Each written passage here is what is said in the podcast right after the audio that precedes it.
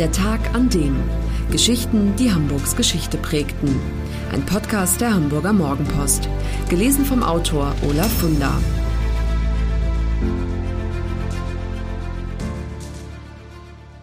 Der Tag, an dem Klettermaxe Arnim Dahl um ein Haar in den Tod stürzte. Arnim Dahl, Spitzname Klettermaxe. In den 50er und 60er Jahren war er so populär wie ein Rockstar, weil er unermüdlich nach Möglichkeiten suchte, sich auf spektakuläre Weise das Rückgrat zu brechen. Am 12. September 1951 wäre es um ein Haar soweit gewesen. Tausende Schaulustige auf dem Karl-Muck-Platz, heute Johannes-Brahms-Platz, hielten für Sekunden die Luft an, als die Hamburg-Fahne zu reißen begann, an die Dahl sich nach einem Sprung aus dem Fenster klammerte. Es ist ein Mittwoch. Dahl, damals 29, riskiert sein Leben an diesem Tag gleich zweimal. Die Kameras der Fox Wochenschau surren und ein scharfer Wind weht, als er zunächst die 38 Meter hohe Elbbrücke erklimmt. Sein Auftrag runterspringen. Er zögert. Selbst dem unerschrockenen Akrobaten nötigt diese Höhe Respekt ab. Im dritten Anlauf wagt er es, landet am Ende formvollendet mit dem Kopf zuerst im Elbwasser. Doch beim zweiten Clou dieses Tages läuft nicht so wie gedacht. Schauplatz das Bürogebäude, das heute Brahms-Kontor heißt und in dem damals die Versicherung Deutscher Ring ansässig ist. Der Platz unten ist schwarz vor Menschen, als Dahl aus dem neunten Stock hechtet und sich dann an der Hamburg-Fahne festhält, die vor der Fassade flattert. Mit einem Mal spürt er einen leichten Ruck, dann noch ein. Ich sehe nach oben, so erinnert er sich später, die Fahne ist eingerissen, unter mir läuft alles auseinander, es ist totenstill wie in der Kirche. Ich sage mir, ja, wenn du auf den Kopf fällst, wirst du nicht viel spüren. Er setzt alles auf eine Karte, versucht mit einem Schwung an die Hauswand ranzukommen, dabei reißt das Tuch weitere 40 Zentimeter ein. Den zweiten Schwung hält die Fahne verblüffenderweise aus. Jetzt reicht ihm jemand eine Stange mit einer Schlinge. Er hakt sich mit dem Fuß ein und wird ins Fenster gezogen. Die Schaulustigen, denen das Herz stehen geblieben ist, stöhnen vor Erleichterung und applaudieren. Und prompt ist in Dahls Gesicht das für ihn typische penetrante Grinsen zurück.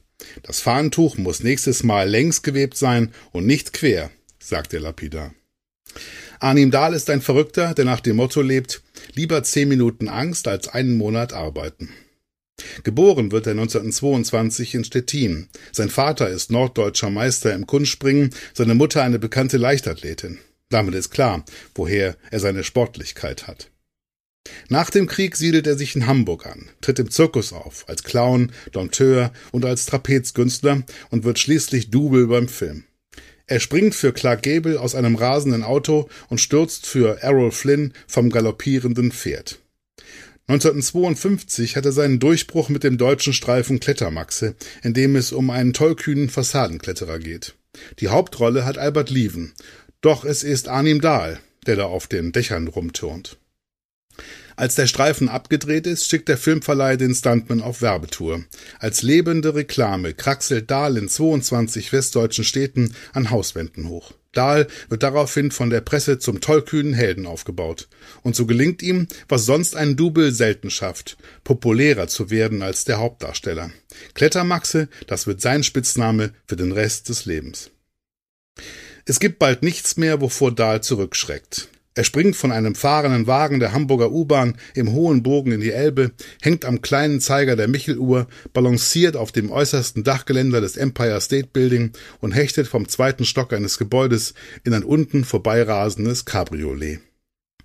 Nicht immer geht alles gut. Bei einem Kopf- und Kragenstand in der Nähe von Bad Friedrichshall stürzt er einmal zwischen Güterzug und Hubschrauber ab. Monatelang muss er im Krankenhaus behandelt werden. Später kokettiert er damit, dass er 100 Knochenbrüche überstanden habe und dass sein ganzer Körper voller Nägel und Schrauben sei. Aber unterkriegen lässt er sich nie. Als Zeitungsleute ihn fotografieren, wie er zwei Wochen nach einer Knie-OP mit steifem Bein und grinsend an der Außenwand des Altonaer Krankenhauses herumturnt, tippt sich der Chefarzt, der unten vorbeigeht, an die Stirn und ruft dann den Reportern zu, Sie machen Bilder von einem Geisteskranken. Als Dahl 30 ist, prophezeien ihm gute Freunde, dass er bei diesem Lebensstil nur mit Glück seinen 40. Geburtstag erleben wird. Sie sollen sich gewaltig irren. Dahl wird 76 Jahre alt. Er stirbt im August 1998 nicht etwa infolge eines Unfalls, sondern im Bett des Wedeler Krankenhauses. Todesursache Krebs. Das war der Tag an dem Geschichten, die Hamburgs Geschichte prägten.